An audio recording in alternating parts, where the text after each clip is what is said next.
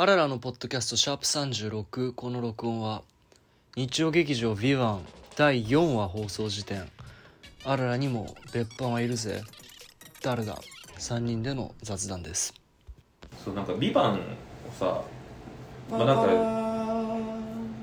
そうあのなんか日曜家いるから見るようになったの。うん。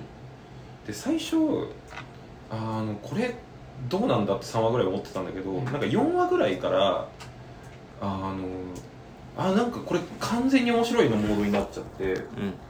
であのなんか最初これどうなんだって思った理由がなんか結構これ危ないところ行ってるぞって思ったっていうのがでその日本国とかって1話に1回出てくるとか、あとあの地図が出てきてバルカ共和国っていうところとどこが面していてこっからだと出れるぞみたいなのって、うん。すごいなんかあの場所っていうかさあのバルカ共和国の形も相まってちょっとそのロシア・ウクライナ地政学みたいな話とちょっと近い感じっていうのとか、あとあの俺完全にわってなったのがそのニガで阿部寛が別班の説明するときに、これちょっと陰謀論入ってるぞみたいな、はいはいはい なんかでこの危うい感じに乗れないんだけど、うん。これなこれをなんか褒めてる人とか、うん。絶賛してる人って、うんなんかこの危なさ大丈夫？っていうふうに思ってたら、うん。まあだからすごい絶賛してる人が2人いると、まあ、それがあの1人が小島秀夫ってゲームクリエイターで、うん。もう1人は助種さんっていう書評家でうん。もともとゲーム作ってた人で、うん前の観測範囲の中観測範囲の中で。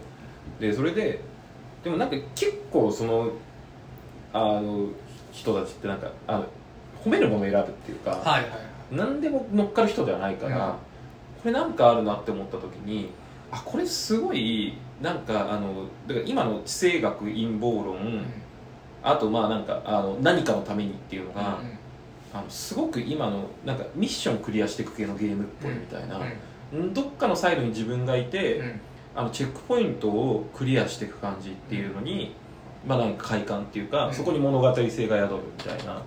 だからなんかそのゲームっぽさと、その危うい感ナショナリズム地政学陰謀論っていう、なんか面白いけど危ういものの詰め合わせだなっていう感じが、えめっちゃ面白いし考察とかめ見ちゃうのに、そこがずっと面白い超面白いけどそこだけずっと引っかかってるって感じなんだよなるほどね。一旦誤送金から始まったけどしばらく触れられてなかったからな。脱出にそうそうそうそうそう。あそれはあるかもね。そうそう。なんかなんかみどっから「ビバンは面白いから見てるって感じでしょ？もちろん。一発目あれだよな、うん。あのネットフリックスだからできるアマプラだからできるバラエティ的な感じでそのうん。テレビドラマなのにこのメンツがすごいとかこのロケーションがすごいみたいなので多分一応引きがあってみたいなとこが始まったなきっと。なでしかもあのあれでしょ？あの横なんかあらすじ公開しないっていう、考察っぽいそうそう考察っぽいし。取っかかりがね。そうそうそうで見始めてどうなのよと、そううん。その今ボブが言ったそのうん危ういみたいな問題？うん。俺一切考えずに見ていて。ああだってもうん。うなんかリアリティが違うっていうかもうあ完全にファンタジーじゃんっていう感覚なのよあだからその本当になんかその別班がいようがいまいが、うん。この現実世界、あうん。もうえまあ、エンタメとしてすごい面白いから、うん。別にそんなのいいじゃんっていうかもうもううんもう意識の外にあったそういう問題あだから全然引っかからずに、うん。一話から面白かった。一話から面白かった。ああ完璧に面白かった、うん。もうさまじく面白かった。だからそのファンタジーエンタメ的にうん。没入できるポイントってどこにあるファンタもうそれはえっ、とまず最近のドラマでは見ない感じの、うん。アクションによる Q&A、はいはいはい。Q&A って言うんだけどこういうピンチがあります？クエスチョン、でそれを乗り越えるためにこういうアンサーをしました。アンサーができましたっていう、はい。はいは最近のテレビドラマってアクションがないっていうのが、こうあの個人的な感想だって、昔でそのアクションって昔は何で担保されたかっていうと、うん。医療ドラマで担保されてるはいはいはい。あ手術シーンそうそうそうそう。終止はもう手元でできるから、うん撮影もできるし、うん。まあ、あとまあ刑事ドラマ SP 的なね、うん。もう医療ものか刑事ものうん。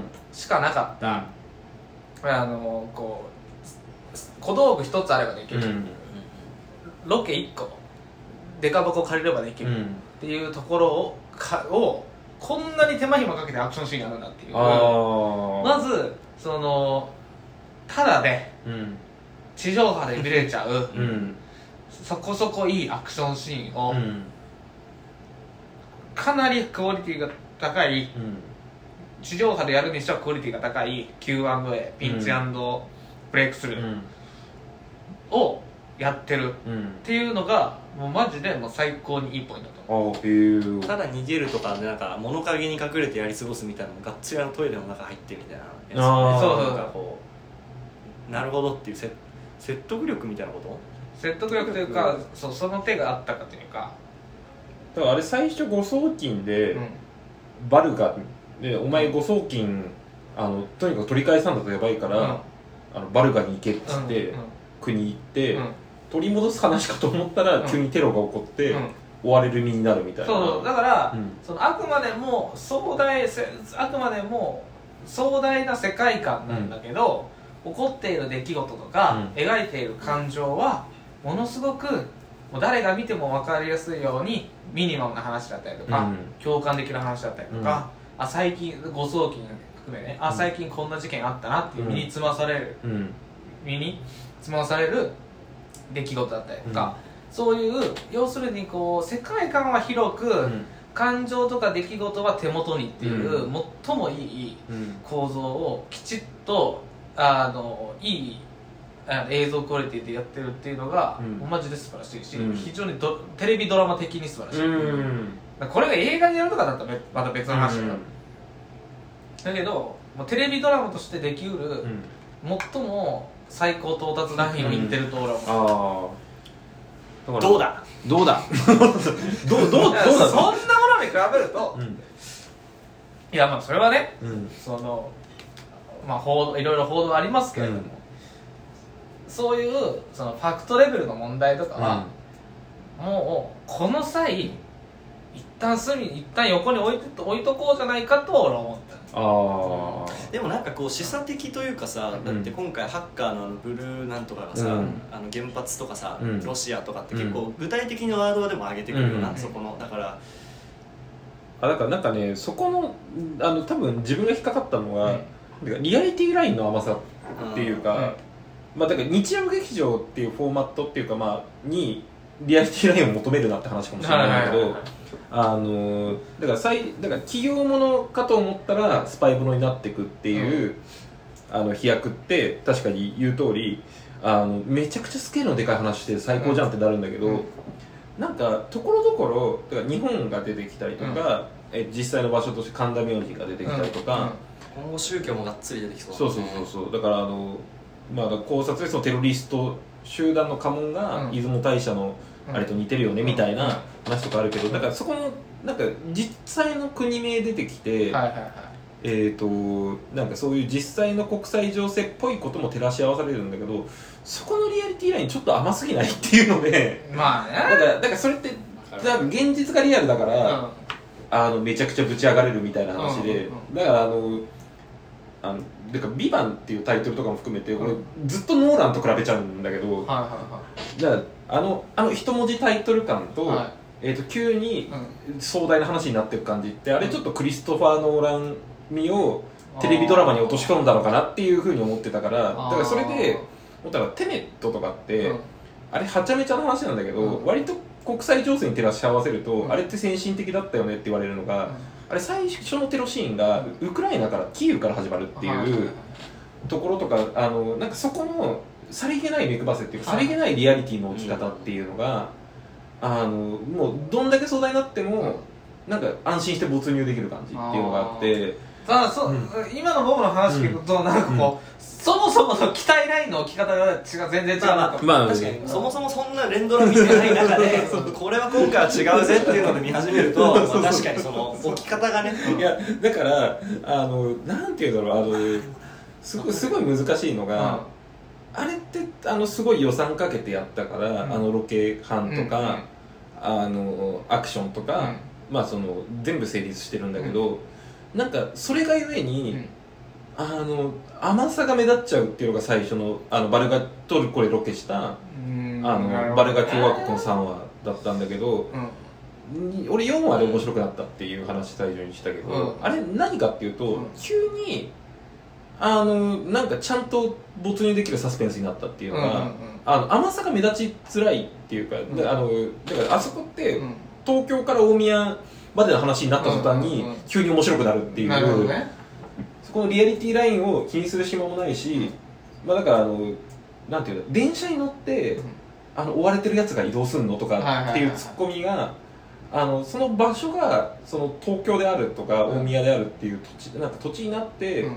なんかそれがあのちゃんとした感じで取られてる途端に急になんかドキドキワクワクできるみたいな、だからなんかあの「ビバンのあの大味な感じっていうのが、うん。面白いと取るか、最初そんなだかもしれないなって思ったっていう最初のなんかこれどうなんだって思った感じの一つでもある。確かにね。そうまあ確かにそう見る人もいるだろうなと思っうんたけど、まあねなんかこうだからあ今ボブがうん。そのノノーランを見るうん感覚に近いって言ったのは、で俺は別ので例えると、う俺はもう20世紀少年を見てる感覚。あもうまさしくリアリティラインだし、あうん。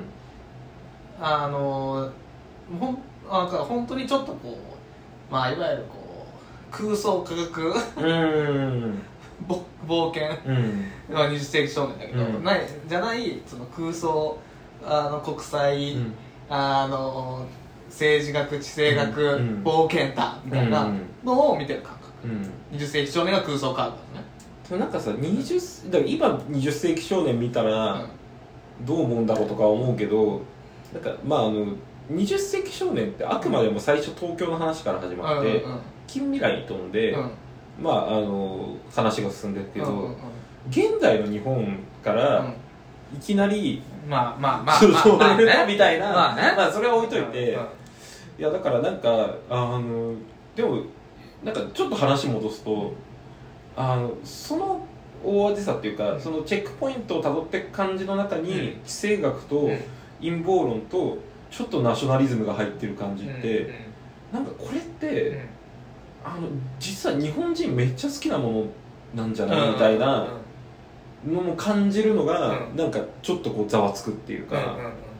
日本は地政学っぽいものをずっとサラリーマン会社間のあれで見せてきたもんな。だからあれ相関図じゃん、うん。あのだからその日曜劇場って、あのだからあれ日曜劇場がちょっと覆い隠してきたものでもあって、えっとだから企業企業の中で何か悲観的な状況があって、それをまあだから人あれだから地政学を、うん。まあその人物相関図に置き換えて、えっと A のところにネゴシエーションしに行ってでそれが B によって阻まれてそれを主人公たちがどうにかするみたいな、相関図と、うん。あとその愛社精神じゃないけど、うんあの自分たちの組織とかうん職業人としてのプライドみたいなのをどうクリアして困難に立ち向かうかみたいな。でそれがそのオフィス内で、あの結構けれん味のある大味な、えーとまあ、だから土下座とか、あのガン詰めするとかアクションとかなら、してくして乗りかえ乗り越えていくみたいなまあ。大体のフォーマットがあるじゃん。だかどっちかっていうとなんか企業愛今回出てこないんじゃない？なんか。ら企業愛が愛俺国心ですらそんな出てくるのかどうかと思ってるよ。だから日本国まあっていう、でもだからそれわ我が社をっていうのを日本国って置き換えてるってそう。いうだから否定しきれないのがだからその主人公の名前だよね。乃木。うんあれもねだから神田明神に住んでてち神田明神の近くに千代田区に住んでて乃木マレフスケっていうモチーフなんかまんままんまじゃんみたいな。そうそうそうそう。まあ確かにあの俺はもうそれを、なんていうか半分信じたいのかもしれない。それも、なんかこうファンタジーでしょっていう、うーん。なんかあまさかマジで、うん。あのあの永遠のゼロやってないよねっていう、うん。まさかねと思い思いたいんだよね。でも、うん。で永遠のゼロって引き合いに出すと、うん。永遠のゼロってうん。21世紀で一番売れた文庫うんじゃん。う相性いいね好きだね、だからあの百田直樹とか、んうん。百田直樹の作品自体は心地よく思う人ってめちゃくちゃいるわけじゃない、うんだ海賊と呼ばれた男とかってすごい売れたし本屋大賞も取ったし、であれはまあだからある程度なんて言うんだろうあのいやなんか百田直樹おかしいこと言ってるよねだからなんかその危うさって、うんまあ作品の中よりはうん本人から感じるわけじゃん、うんうんうんだからあの別にその作ってる人の思想とか関係なく、うん。あのこれをだから日曜劇場っていう人気の枠のど真ん中でやろうみたいなあの感じだとこれってみんな好きなことなんじゃないかみたいないやーなんかうん確かにマジでやってるかメタでやってるかどっちか分かんないよねまだ。そうそうそうそうそう。あれじゃないだからそれこそ乃木の出生とかさ、うん。あのフフラッシュバックする親父とお母さんとみたいな、うん。あそこの乃木の乃木がなぜあれだけ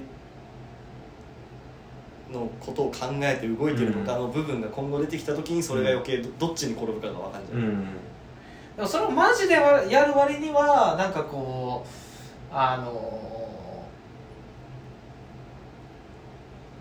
ーなんかどっかこう違うというか。だからあのそこが多分リアリティラインの、えー、と甘さっていうのが逆にヨネちゃんファンタジーとして、うんうんうん。だからあれさだからあのもう一つ付け加えるとすると、うんすごいあの俳優がキャラとしてあそう俳優キャラの俳優のキャラ感。はいはいはい。あれがネットリックスでうん。全く知らないキャストで同じ話でやってたら、うん。多分そっちに気になるけど、うん。なんかもうおなじみのみたいな。だから待ってました。だからその真逆がさ最近でいうとサンクチュアリとかって、無名のこわもてこわもてででかい俳優たちがあのそのキャだからその登場人物として俺たちは見て、り、ああだこうだもうみたいな感じだけどあれってもう最初からさ、うん。だからラファルフェの鶴が、うん。あの危機として阿部寛のモノマネしながら感想実況動画上げてるみたいなのと一緒で。一人登場シーンまとめ動画そうそうそううそうそうそう。だからあのキャラっぽさっていうのもいやあれなんかそう。だからもうなんか大衆演芸みたいなもんだよね日曜劇場って、あだからそうそう。だからみんな、ま、待ってたでしょ。堺雅人が あの F の顔面で出てきてあのい決め台詞のうん。倍返しだとか、うん。お前に明日は来ないみたいな感じで言うのを、ま、待ってたじゃんっていう。そうそうそういいよっていう。そうそうそうそうそうあとなんか俺ボブのゲームっぽいっていうのがなんか分かるなと思ったのが、うん。堺雅人の俺結構好きだけど、うん。リーガルハイにでリーガルハイを見て以降、うん。堺雅人の一挙手一投足に、うん。あの擬音が聞こえるの。あのリーガルハイの 絹ずれっていうのがなんかこう、シュワッみたいな、うんなんかその感じがもうなんか立ち姿勢含めてもう龍が如くみたいなあいつが画面の中央にいて歩いて動いたらなんか音がしてみたいな、堺雅人が如くみたいな、うん。なんかねその感じあるなと思った、うん。いやだからなんかあのでも堺だからさっきのアクションっぽい感じっていうと堺雅人って割とずっとアクションっぽいイメージがあるなって思ったのが、だから医療ドラマでいうと、うん。あの人あの真田丸で跳ねる同時期ぐらいに、うんえー真田丸だっけ？え篤姫だ。篤姫ね。あ篤姫でバカ将軍ね。バカし家持ちでしょ？家持ち強いねうん。そう家持ちの役やるのと同時期に、あのチームバチスタシリーズの映画はいはいはい版はい。のあのジェネラル・ルージュやってて、あれで天才外科医役やってるみたいな、であれはもうなんか堺雅人が血まみれになりながら、うん。その病床がいっぱいなのに、うん。受けるぞって言いながらうん治療してるみたいな、ちょっとそういうサスペンスとアクションっぽさがあって、うんうんうんであのゴールデンスランバーとかはいはいはい。あのまあ、まさに「ビバンの1話みたいに追われる役だし、はいはいはいはいでその後に出た「ジョーカー」っていうあの覚えてる？ジョーカー今回のあれ F に一番近い。そうそうそうそうそう、うんうんあのあれあのそうあのだから闇の潜入捜査官みたいははははなあの石戸亮とアンと一緒にやってて、はいはい桑田佳祐が主題歌のやつでしょ？あれリップスライム。あ違うそれコントロールだ。そうそう。コントロールは松下。松下直ね。松下はいはいはい。そうなんかだから堺雅人のでしかできないアクションってすごいあるはいはいはい。なんだろうね。なんかなんかもう説教と完全懲悪でしょ？そうそうそうそうそう。顔面の温度を180度変えて、うん。冷たいことを言う、うんそうそう。まあ、そうまあちょっと今の作品の中でジェネラル・ルーシャ一個ずれるかもしれないけど、うん。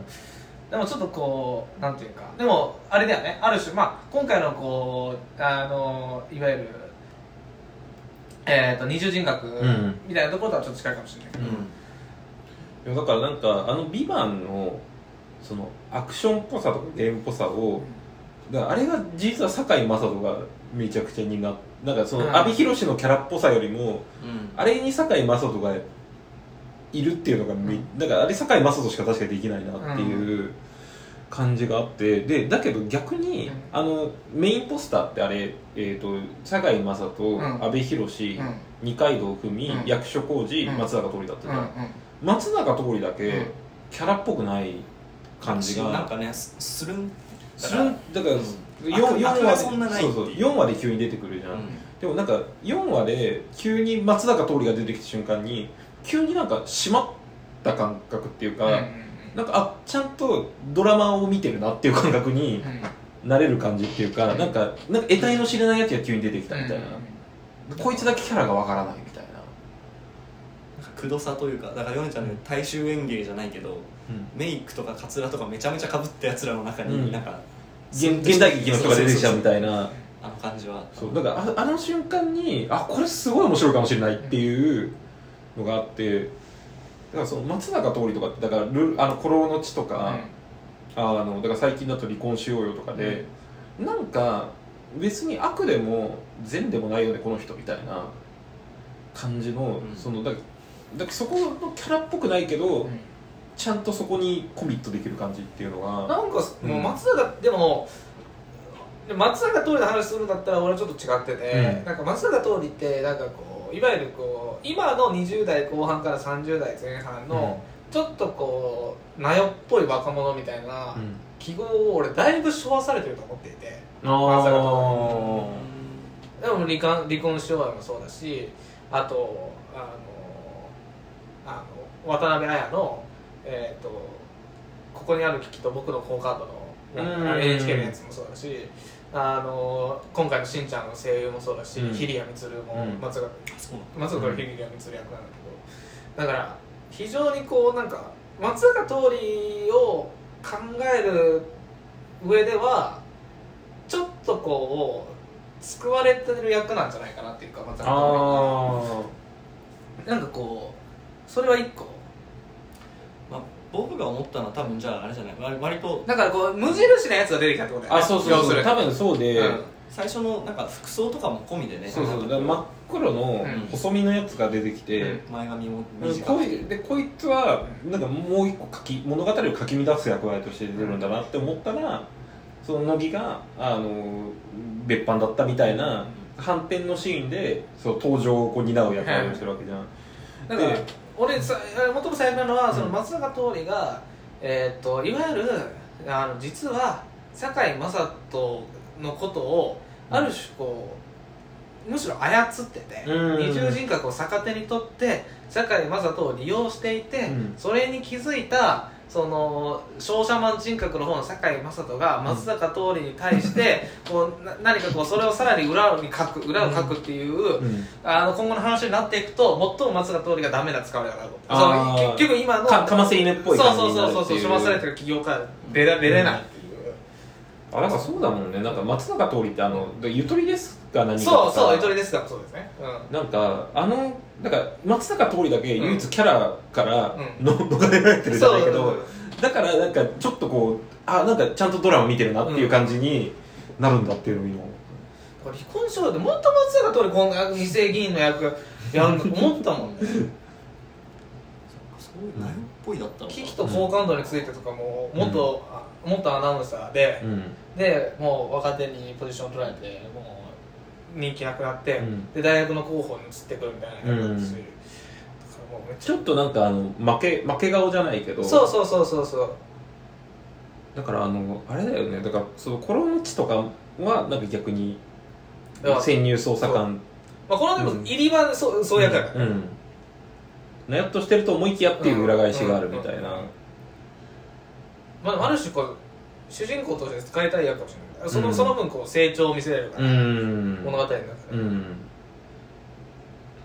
いやだからなんかちょっと話変わるんだけど、まあだから「ビバン3人とも見てるけど、なんかどういう人が「ビバン見てるんだろうとか思う時がたまにあって、うんでだから例えばちょっと下のその会社とかの人に行くと「ああちょっと見てないんです」みたいな感じになるっていう、であのだけど割とこうなんとなくその「ビバンの話っていうか、そのそろそろなんかそれこそ年末のあの細かすぎてとかで、なんか何組か「ビバンの真似するみたいな下りとかありそうだなとかそれぐらいにはまあなんか浸透してる感じになってるけどなんか日曜劇場って枠自体ってずっとあってあのそれこそ半沢直樹とか、うん。だからその名物枠になってるけどこういうのってなんか誰誰の需要でどっから支持されてるんだろうなっていう感じするんだよでもう50代60代とかうん。本当に結構見てると思ってて、うん。俺あの本当に記憶があるのが、うん。あの世田谷ダイナーかどっかの、うん。なんかもうだいぶ駅から歩いたところに、うんそのマッチ寿司あなんかまあちょっとこうマッチ寿司ってあるじゃん。別にそうんんなあーなんかある一人まあその67千円でうん。お腹いっぱいになれるそのお座敷もあるような寿司屋に行ったことがあって、うんそこで、まあ、本当にマッチ寿司だから、うん。そのううちの組と60代の夫婦うん。の2組だったの、うん。であのそしたら、うん。その9時ぐらいになったら、うんあもうもうすぐ日本沈没始まるやん。その60代夫婦がその、うん。寿司の大将と喋って、あのちょっと日曜沈没までにちょっと帰りたいからお会計してくれよみたいなこと言ってて、はあこのまだこの東京によ日曜劇場が理由で早く帰る人いるんだと思って。いるでしょそれは。うんいるいる。全然いるよ、見る人まあそうね、うん。テレビはそうだと思あとうちうけどまだ、のうん。兵庫のおとんとおかんも見てるし。ああだからそのそれこそネットフリックスで何か見るとかっていうなんかそのいろんなメディアとか作品とかジャンルとか横並びにした上で「ビバン見見てるかどうかみたいなことでしょ、きっと。そうそうそうそう。いや日曜劇場は強いよ。もうなんか要はなんか大泉洋とか堺雅人とかさうん。阿部寛とかうんなん。か濃いめの男が奮闘するサラリーマンものでしょっていうのが浸透しきってもう別にいいやみたいな。うん。だからなん、まあ、宮崎駿の「君になんのとは、うん。君たちはどう生きるかとはまたちょっと違うかもしれないけど、なんか久しぶりにじゃあ見るかみたいなじゃない？俺たちの世代だとあだってやっぱりこうなんかドラマとしての説得力があるの,、うん。あのやっぱりあの例えばねうん「ごめんね青春」ってあったけど、うん。まあ、あれ面白いし黒川もすごい作家だけど、果たして全世代的に説得力があるかって言われたらないのあれ日曜劇場はあれ日曜劇場ああそっか。相当前だよね。だからやっぱり絵面とか、うん。俳優とか、うん。その物語とかね、うん。やっぱそこ説得力持たせらんないと、うん。もう面白くないよ。その,、うん。ごその上の層にう対して、んだからやっぱりしっかりあのじあの時間にうなんかあの説得力があるうん。コンテンツを作れてるっていうのはやっぱ強いとだからさなんか今話してて気づいたのがさその枠としてうん。求心力があるそのドラマ枠ってもう日曜劇場以外残ってないか残ってないもしれないよね。んかつてのうん、月9そうそうそう。大強ブランドですそうそうそうそう。それで言うとちょっとずれるんだけどさ、うん。あの親父とこの前久しぶりに話してて聞いたのかな、うん。親父の同世代の人と喋っててみたいな、うんあの朝ドラってやばいんだと思って、ああはいはいはいえっと、は朝ドラの厚見方というか、いうん。その要はこんなひどいことをするなんて的なひその何？物語に対する批判。はいはいはいはいはい。だからあの家なき子以降は、うん。あのチームがずっとかわいそうな女の子扱いされてるみたいなことじゃないけど、あのドラマの中でこんなひどいことをしたこいつはちょっとひどいやつすぎるみたいなそういうのが結構話題になってるみたいなのであれはもう毎日見るから多分もうすんごいこうななんかもう思い入れみたいなのが、うん。でもまあほ本来的な楽しみだよね、うん。考察なんていう、うん。うん。まあまあそうそう。感情移入が過ぎるみたいな、だからなんかそういうのもあるんだなっていう、うん。だからある程度自分の適齢ってなんか知ってる世界サラリーマン働いたことある人は知ってるだろうし、う。んみたいな部分で言うとやっぱ人生酸いも甘いも知った世代に、うん。やっぱ刺さるようなもううんドラマって今もそれしかもうん。う、相棒と日曜劇場しかないよ。相棒って相棒ってそういう見方なのかな？いやもうそう。酸いも甘いの。酸いも甘いも世代だと思うよ。あここはなんかまたさあれじゃない？もうそのちびまる子ちゃん的なさそのはいはいはいはいいつものやつみたいななんかいやでもなんかちびまる子ちゃんっていうよりもあの完全に忘れてたのはなんかああいうさ相棒みたいなドラマってで家政婦は見たとかさ、なんかああいう安心できていつも同じ感じだよねっていうドラマってだからもはや相棒しか残ってないみたいな話仮面ライダーとかに近いかあそうそうそうそうそうだからなんかあれって世代的にあんまり見てきてないけどこういうのが昔はいっぱいあったみたいな話だよねなんかねでもいやもう本当に、んでもそそういうのあったけど、うん。やっぱりあの何がそうされたか知知らないけど、うん。でもやっぱりこうこの国のためにとか、うん。う美しい国のためだっけえー、美しい美しい。この。見ろこの美しい国を。あ脅威とか言ってるいやいやだからこの美しい国を汚す者は許さないっていう堺雅人の決め台詞ね。うん、とか、やっぱりあれぐらいスケールが大きいことやらないと、うん。そのまあね納得しない。でもさでかすぎないってなるし。だからあの倍返しがだがうん。個人に基づいた感情の爆発であればあれは割とナショナリズムを肯定する何かみたいなこととして広まるだから広まるだからあの倍返しだを超えるにはこの美しい国をって堺雅人に言わせるしかないみたいな 話かもしれないね。それはかた やさあの24時な24時間後にはさ、うん。湘南の海で血食い合ってる話がありさ。うん。それに比べるってそれもうそんなの見れない。うん。やっぱりでかいでかい物語に乗りたいみたいな。いやもう全体あるよ、絵は見てて楽しいし、まあ、1話の中に2回盛り上がりがあるとかね、うん。まあ、そこら辺はまあ俺らが知ってる日曜日、まあ、せいやなんか絵絵は違うか。でもなんかあれだけ分かりやすく場面転換してまでその1話にあのだから30分に1ミッションあって1ミッション解決してあの残りの30分をもう一つのミッションに挑むみたいな感じっていうのがなんかすごくあの30分っていう尺も含めてよくできてるなとは思ったりとかするんだよあと俺の中の日曜劇場のイメージってやっぱさ、もとにかくエキストラの数が多くてさ、うん。なんか帝国重工が何かやるみたいななんか敵の施設行く時に。下町ロケットの時。に相手方はみんな赤いつなぎ。うん。味方は青いつなぎ着ててみたいなそのウエストサイドストーリーかみたいな。一目でわかる。しかもたくさんの人がいる、うん。大宮駅のシーンとかじゃないけどさ。なんかあのあの感じはあるよあでもなんかさそれで言うとそういう分かりやすい対比みたいなのって、うんあんまりないよね。だからすだからそれこそあの阿部寛公公安、い。公安にめっちゃスーツ着てる人がいる。以外はあとあれかバルガ警察まあそうね、まあ、衣装で言うとそうだけど、衣装でだから今回はだいぶその、うん。やっぱ記号的な演出が少ないドラマだと思うよ、うん。ああそっか。うん。確かに。うん。だってもう半沢直樹の片岡愛之助なんてって話でしょ、だって。うん。半沢直樹は本当に半沢直樹2は半沢直樹のパロディだからより緊張してるからあれは本当に最高だったんだけど確かにそうなんだよな。贅沢なんか。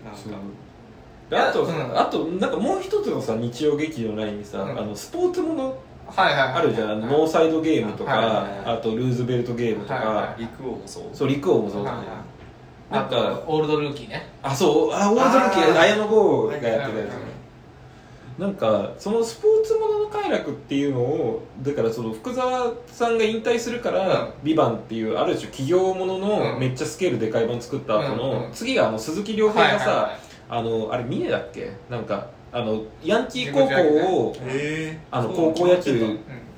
あの甲子園出場まで導いた指導者の話で,、でそれって割とあのスポーツノンフィクションの中でそこそこ有名な作品が、あ日曜劇場でやるんだみたいな、あので結構そのもともとさあの日曜劇場のスポーツものってあのイティード準原作だったりとかが多かったんだけど、ノンフィクションで今度やるんだみたいなのうんうんうん。って結構そのだからスポーツノンフィクションっていうラインに今度行くのかなとか。